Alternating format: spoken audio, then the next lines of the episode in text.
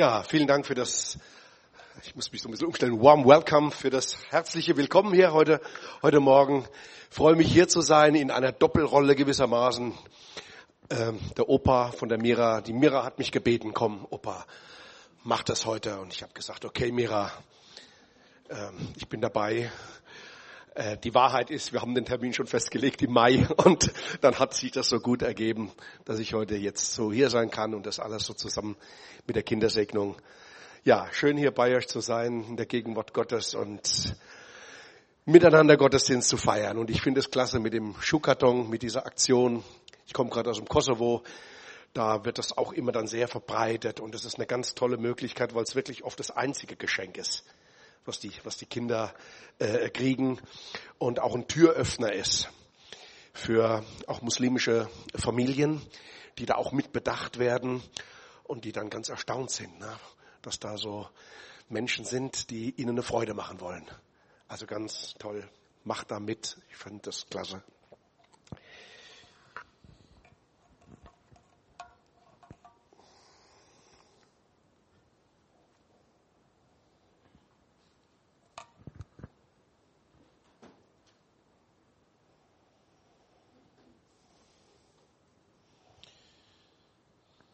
Ich will. Ja.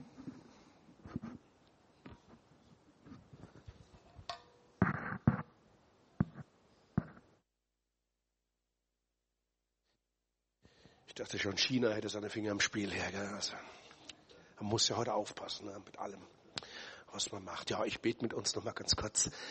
Ja, Heiliger Geist, fokussiere du jetzt uns auf dich und dein Wort und gib mir die, diese Freimütigkeit, deine Botschaft nicht darüber hinaus und nicht dahinter zurückbleiben, weiterzugeben und in die Herzen hineinzusprechen. Ja, Heiliger Geist, es geht nicht ohne dich. Du bist hier und so lenke und leite uns, mach unsere Herzen ganz weit, dass wir die Botschaft nicht mit dem Kopf, sondern mit unserem Herzen hören. Amen.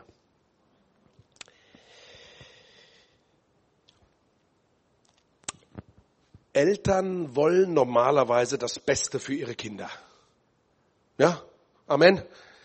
Also, und ich will jetzt nicht aus dem Nähkästchen plaudern, ne, aber wenn ich so bei Carmen und Johannes zu Hause bin, ähm, und wir haben das versucht, wirklich, wir wohnen ja 180 Kilometer von hier, so auch in der Corona-Zeit zu gucken, dass wir wenigstens einmal im Monat hier sind und das so miterleben. Und dann kann ich das wirklich nur bestätigen. Also Johannes und Carmen und sicher auch alle anderen Eltern, ähm, die bemühen sich zu gucken, was ist das Beste für ihre Kinder. Und idealerweise sind sich die Elternteile darüber einig. Idealerweise. Ja, nicht immer, aber man rauft sich dann doch zusammen, sagt doch, das ist das Beste für unsere Kinder. Je älter dann das Kind wird, je mehr äh, gibt es Unterschiede über das Beste zwischen den Eltern und den Kindern vor allem. Weil die Kinder haben oft so ihre Vorstellungen und die Eltern wollen nach wie vor das Beste. Also wir haben hier zwei erwachsene Kinder. Die Carmen sitzt hier vorne. Mein lieber Sohn Felix sitzt hier, hier hinten. Welcome. ja, aber haben wir schon gesehen. Äh, das hört nicht auf, dass Eltern das Beste für ihre Kinder wollen. So ist es halt. Und es ist gut so. In folgender Geschichte, die ich uns jetzt lesen will, da geht es den Eltern genauso. Sie waren sich einig. Und ich lese uns aus Markus 10, Vers 13 bis 16. Eine Geschichte, die wir alle ganz gut kennen, vielleicht schon. Und sie, die Eltern, brachten Kinder zu ihm, Jesus, damit er sie anrührte. Oder andere übersetzen gleich, er solle sie segnen. Aber die Jünger wiesen sie barsch ab. Als Jesus das sah, war er ungehalten. Und dieses Ungehalten, dieser Begriff ist schon so ein bisschen sehr schwach. Denn es ist das einzige Mal im ganzen Neuen Testament, wo Jesus wütend wird. Also Jesus wurde richtig sauer über diese Jünger. Die meinten es natürlich nur gut. Meinten, das sind jetzt andere Prioritäten. Aber Jesus wollte das Beste. Und darum fährt er dann fort und sagt, lasst die Kinder zu mir kommen. So sagt er dann zu seinen Jüngern und hindert sie bitte nicht daran. Denn gerade für solche wie sie ist das Reich Gottes. Ich sage euch, wer das Reich Gottes nicht wie ein Kind annimmt, wird nicht hineinkommen. Und er nahm die Kinder in die Arme, legte ihnen die Hände auf. Und segnete sie. Das Beste für die Kinder, das wussten damals die Eltern, sie wollten sie zu Jesus bringen, dass er sie anrührte, heißt es ja wörtlich. Er solle sie segnen, indem er ihnen die Hände auflegte. Und das war damals im Judentum eigentlich ganz normale Praxis. Das wurde praktiziert von den Vätern in den Familien immer und immer wieder. Aber das wurde auch praktiziert, ja, dass man die Kinder mal so zum Rabbi brachte und wenn da so ein besonderer Rabbi so, dann brachte man die Kinder zu diesem Rabbi, dass er Hände auflegte und sie segnen sollte. Segnungsworte haben Kraft. Segnungsworte sind mehr wie gute Wünsche. Ne, ich wünsche dir alles Gute zum Geburtstag ne, und langes Leben auch und viel Freude. Das sind Wünsche und das ist okay. Aber Segnungsworte haben Kraft. Da ist eine erstaunliche Wirkkraft in ihnen und es hat was mit dem zu tun, der hinter dem Segen steht und ihn wirkt und sich dafür verbürgt und das ist der Name Jesus. Wir segnen also nicht in unserem Namen, sondern wir segnen in dem Namen Jesus, diesem Namen, der höher ist als andere Namen, dieser Namen, der den Himmel aufschließt, dieser Name, der das Gute nicht nur wünscht, sondern wirkt, wenn auch zeitversetzt, oftmals. Das Gegenteil, so die dunkle Seite, das Gegenteil von Segen ist Fluch. Auch das hat Macht. Das sind machtvolle Worte, die manchmal auch nur so dahergesagt, wiederholt, Kinder auf einen unguten Weg bringen. Aus dir wird nie was. Schon wieder. Ich hab's ja gleich gewusst. Ja? Und dann so negative Dinge, die können sich im Leben von Kindern auswirken wie, wie ein Fluch. Punkt. Wir gucken aber auf die Segnungen. Das geht natürlich auch zwischen rein und zwischendurch. Wir werden es am Schluss noch hören, was es da für Möglichkeiten gibt. Dass es mit dem heutigen, mit der heutigen Segnung, das war kein Schlusspunkt, sondern ein Doppelpunkt. Amen. Und da ist, seid ihr als Gemeindefamilie mitbeteiligt. Immer wieder und auch vielleicht immer öfter. Also, Segnungsworte haben Kraft. Sie sind wirksam. Ich möchte uns aber erst nochmal von dem Text so ein bisschen wegführen und zwei andere Beispiele, vielleicht sogar drei, uns nennen, wo man Menschen zu Jesus brachte. Also ähnlich wie die Eltern gibt es ein paar andere Stellen, wo Menschen, nicht nur Kinder, sondern Erwachsene, in dem Fall ist es, erstes Beispiel, einen Taubstummen zu Jesus brachten. Und sie hatten dasselbe Anliegen wie die Eltern, dass er sie ihn anrühre und dass er ihn segnen solle, dass er für ihn beten solle, dass er ihn berühren solle. Da heißt es in Markus 7, Vers 32 folgende, und sie bitten ihn, vielleicht waren es Verwandte, Familienangehörige, gute Freunde, und sie bitten ihn, dass er ihm die Hand auflege. Jetzt kommt was ganz Interessantes. Es dürfte mal ja, hier bei euch ist ja die volle Freiheit, aber es gibt Gemeinden, da wäre das jetzt hier jetzt schon schwierig, was da kommt. Ne? Und was macht Jesus? Er nahm ihn aus der Menge beiseite, legte ihm die Finger in die Ohren. Er so, what, ey? Das macht man doch nicht, ne? Wir hatten dich um eine saubere Handauflegung gebeten, gell? Und Jesus macht wieder sein Ding. Er lässt sich ja keine Fesseln anlegen. Er machte immer das, was er den Vater tun sah.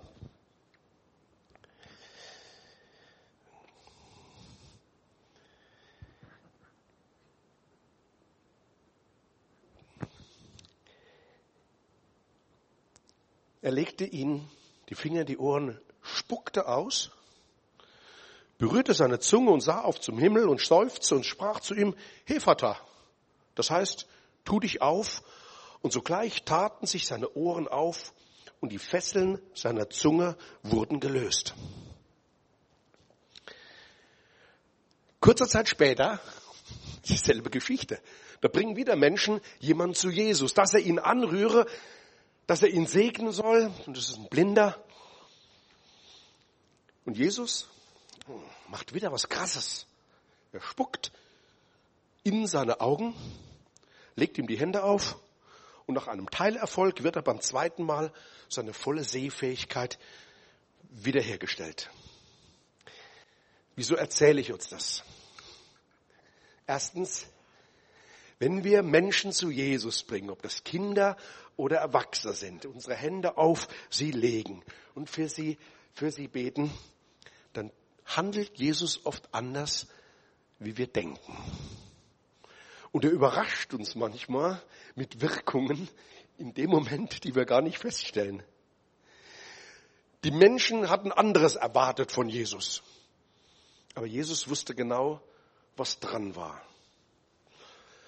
Und wen Jesus berührt, da geschehen Wunder. Und zwar genau die Wunder, die der Betreffende braucht. Und das ist der Unterschied zu den Wünschen. Gott meint es gut. Der Lobpreis war ja voll mit Lobpreisungen über die Güte Gottes, über seine Freundlichkeit. Und es ist das Herz des Vaters. Er möchte alle Zeit uns das Gute geben. Und es ist gut, wenn wir das aussprechen. Den Segen aussprechen, ihn laut werden lassen, nicht nur in unserem Herzen behalten. Aber dann auch erwarten und gucken, was tut Jesus? Vielleicht später. Ich habe nur eine letzte, kann ich nur so mitstreifen. Das kann auch ganz krass werden. Da kommt dieser Vater des Töchterleins des Jairus und bittet auch Jesus das selber, dass er sie berühre. Sie war krank, dass er sie berühre, weil sie sehr krank war, damit sie gerettet wird und lebt.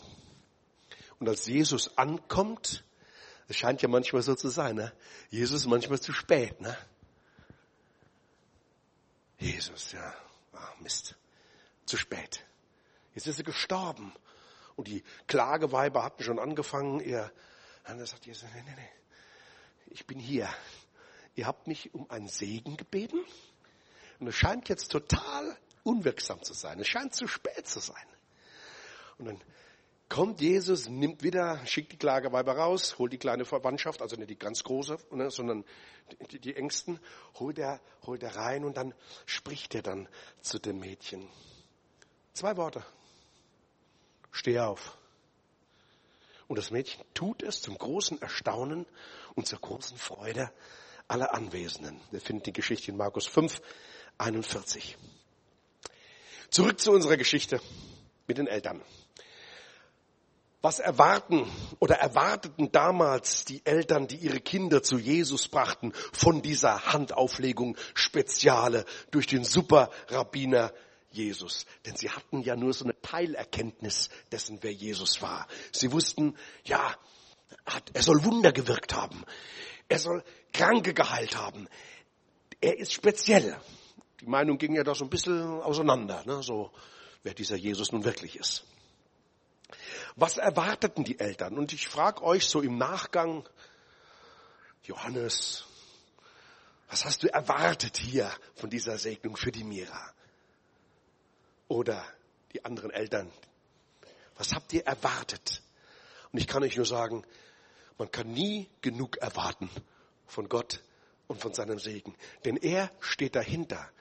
Er verbürgt. Es ist mehr wie fromme Wünsche. Wir wissen nicht damals, was die, die Eltern erwarteten. Ja, steht nicht drinne. Aber auf jeden Fall was sehr, sehr Gutes. Was ihr als Eltern erwartet, und wenn ihr jetzt so nach der Predigt sagt, wow, hey, Mensch, da hatte ich ja, meine Erwartung war ja viel zu klein. Kein Problem. Schieb was nach. Sag, okay, Herr, ich habe große Erwartungen, dass du, Jesus, was nachlegst aufgrund dieser Segnung. Was tat Jesus in dieser Geschichte? Wir haben schon gehört, er war ziemlich sauer ähm, auf die Jünger, die das verhindern wollten und meinten, hey, das ist nicht so in deiner Agenda, ne? das, das passt gerade schlecht. Hey, Jesus, die Sache des Reichs treibt ihm um. Ne? Da geht's um die Errichtung des Königtums Gottes auf Erden und ihr bringt hier ein paar Kinder her. Also jetzt lasst den Meister mal. Ne? Nee, nee. Jesus hat eine wichtige Priorität. Freunde von mir, die ich jetzt auch wieder im Kosovo äh, besucht habe, die arbeiten unter Kindern, machen Kinderarbeit von, hier in Deutschland heißt es KEB. Äh, Kinder äh, entdecken die Bibel, ist der neue Begriff. Und ich hatte jetzt eine Kindersegnung äh, letzte Woche dort in so einer Hausgemeinde und das war auch sehr, sehr speziell, die erste Kindersegnung dort. Und, äh, und dann habe ich ihnen Mut gemacht. Ich sagte, die Kinder haben bei Gott Vorfahrt. So diese Priorisierung. Und Mettusch, so heißt der mettusche Noah, sagen, Gott hat uns diese Berufung gegeben, die nächste Generation zu segnen. Mit biblischen Geschichten, mit Unterweisung, mit Kinderdiensten in vielen Stationen und auf den Dörfern und in den Städten. Das ist wichtig, dass wir das aus dieser Geschichte schon mal mitnehmen. Gott liebt Kinder. Kinder haben Vorfahrt. Also, wenn wir meinen, Moment, das stört jetzt, ne? Äh, dann hör mal leise zu. Vielleicht sagt Jesus, Psst, lass die Kinder zu mir kommen. Lass sie, das ist die, das ist ganz wichtig. Nicht, weil sie so süß und knuffig sind, ne? Ja, ne? nicht nur, sie sind ja nicht nur süß und knuffig, gell, Markus, sondern sie sind ja auch manchmal herausfordernd, gell, Johannes, sie sind ja auch manchmal herausfordernd und bringen uns an, an Grenzen, die wir mit Gottes Gnade gerne dann auch ähm, überschreiten und annehmen und okay. Das zweite aber, ja, oder das erste, was Jesus macht, vielleicht frage ich gerade mal, da sehe ich auch, ob ihr alle noch so dabei sind. Was hat Jesus denn als erstes gemacht? Ich hatte die Frage durch den Geschwistern im Kosovo gestellt. Jetzt will ich mal gucken, wie es bei euch klappt. Was hat Jesus als erstes gemacht? Er hat sie geherzt herzt, geherzt. Das heißt so viel, er hat sie umarmt. Richtig? Meine Frau wusste es wieder. Wussten sie an. Habt, habt ihr es auch entdeckt? Wer hat es entdeckt noch? Das sind zwei. Okay. Ein Anfang. Ich sage immer unseren Geschwistern, guckt, guckt, was da steht. Was steht im Wort? Also Jesus umarmte sie. Und ich glaube nicht, dass es so eine, ach, ach, wie knuffig, ne? Sondern ich glaube, dass es mehr ist. So eine Umarmung ist so viel mehr. Und ich könnte jetzt tiefer gehen, was ich nicht machen werde, um über die, wie wichtig es ist, Kinder zu umarmen, Körperkontakt zu geben, sie in den Arm zu nehmen. Das ist so wichtig. Da passiert so ganz, ganz, ganz viel. Und aus dem Nähkästchen geplaudert. Ich liebe es noch immer, meine Tochter Carmen und auch mein Sohn Felix einfach in den Arm zu nehmen. Die Kinder werden nie zu alt. Und ich habe den Eindruck, sie genießen das auch irgendwie. Ja? Okay, ja, ja, okay, ja. Ja, weil, weil, weil da passiert was. Da, da, da passiert was. Das ist also nicht nur eine Geste der Zuwendung, sondern da, da, da passiert irgendwie was auch vielleicht Geheimnisvolles, so ein Stückchen. Also, ihr lieben Eltern, Großeltern, werdet nicht müde, egal wie alt die Kinder sind, äh, umarmt eure, eure Kinder. Jesus hat damit angefangen. Und bei Jesus war das natürlich, wie ich schon sagte, ein Stückel mehr. Jesus war halt mehr als der Rabbi. Jesus war der Sohn Gottes. Jesus war der, das Licht der Welt. Jesus, der Schöpfer des Himmels und der Erde. Jesus, das lebendige Wort. Mehr möchte nicht von Jesus mal in den Arm genommen werden. Ja, wer möchte? Alle nochmal. Ja, doch, das sind jetzt schon sehr viele. Genau. Warum? Weil da passiert, wir nennen das in neucharismatisch Impartation, ne? also da passiert etwas, äh, eine Übertragung, da, da bleibst du nicht unberührt ne? und das ist da passiert. Und dann, ja, dann hat er ihnen die Hände aufgelegt und dann hat er sie gesegnet und wir wissen nicht genau, ob er sich da Schriftstellen bedient hat, was okay ist, was wunderbar ist, oder ob er Freestyle-mäßig was gesagt hat. Auch das ist wunderbar die Mischung macht's. So, ich komme zum Schluss. Die zweite Geschichte, und ich kann es nur streifen. Jesus sagt, er macht, eine, er macht eine Message draus. Wenn ihr nicht werdet wie diese Kinder, könnt ihr nicht gerettet werden. ihr könnt nicht ins Reich Gottes kommen. Und vorhin im, im Vorgebet hat das jemand schon gut auf den Punkt gebracht. Das ist diese kindliche, vertrauensvolle Gesinnung. Die, ich war jetzt, wie gesagt, im, im Kosovo und letzten Sonntag in, in Brisren gepredigt und nach dem Gottesdienst kam so ein zehnjähriges Mädchen auf mich zu. Oh, und ja, oh, ja, und na, ich, na, man ist, na, aber da war so, eine, so ein Hunger nach Zuwendung. Da war so, komm und dann ein Foto machen, ein Selfie und mit so vertrauensvoll. Sofort. Später erfuhr ich dann, dass sie weise ist, dass sie adoptiert ist, auch der Pflegepapa gestorben ist. Und da ist so ein Hunger nach, nach Vaterschaft. Und irgendwie ist mir dieses Mädchen so äh, ans, aufs Herz gelegt worden, ne? so dass ich so für sie bete, Herr, gib, dass sie dass sie echte und wahre himmlische Vaterschaft entdeckt. So wichtig. Also, wenn ihr nicht werdet wie die Kinder, wenn ihr nicht dieses verkopfte, argumentative, dieses mal zur Seite legt und ich vertraue dir, aber Papa, ich vertraue dir einfach. Ich weiß nicht, wo es hingeht, aber ich vertraue dir. Und dann kommen wir in das Königreich Gottes und es ist gleichzeitig die Regel, die bleibt. Vertrauensvoll zu sein wie Kinder. Wenn du nicht weißt, wie es morgen weitergeht. Wenn du nicht weißt, ob deine Arbeitsstelle sicher bleibt. Wenn du nicht weißt, wie es deinen Angehörigen, wenn du nicht weißt, wie es weitergeht. Dann sagt Herr, guck, guck dir, guck dir die Kleinen an. Da ist ein Grundvertrauen da. Mira, all die anderen. Ihr alle seid mehr oder weniger Eltern, Großeltern oder viele von euch. Und wenn, das habe ich gesagt, wenn wir jetzt, wenn wir, die, wenn wir Kinder segnen, dann segnen wir sie im Namen von Jesus. In diesem Namen Jesus steckt die gesamte Vollmacht des Himmels. Erwarten wir also. Und ich ermutige euch zum Schluss, seid Wiederholungstäter. Zu Hause in den Familien.